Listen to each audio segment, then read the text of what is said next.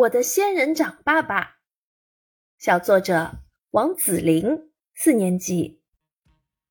我家有一盆行走的仙人掌，它不是植物，而是我的爸爸。爸爸的肤色黝黑，皮糙肉厚，脸盘又圆又大，脸上除了一双浓眉大眼外，就是他那永远不变的寸头。头发又短又茂盛，摸起来呀，就像在抚摸一株仙人掌。我记得很小的时候，有一次我睡在他身边，不小心拍到了他的寸头。睡梦中的我还以为扎到了一株巨型仙人掌，吓得我赶紧跳起来拔手中的刺。我还喜欢骑在他的脖子上，没事儿就摸摸他的寸头。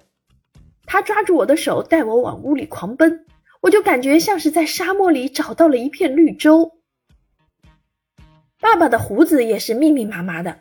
一晚就会长出好多，他经常用他的胡子来扎我，跟我开玩笑，那感觉又刺又痒，逗得我咯咯大笑。此时，仙人掌爸爸就像开了花一样开心。我爸爸的性格也像仙人掌一样淡定，遇到事情他的神情永远很淡定，他总说办法总比问题多。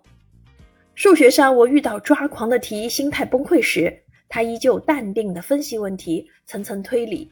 他冷静的心态让我也相信难题一定会突破。这就是我的仙人掌爸爸。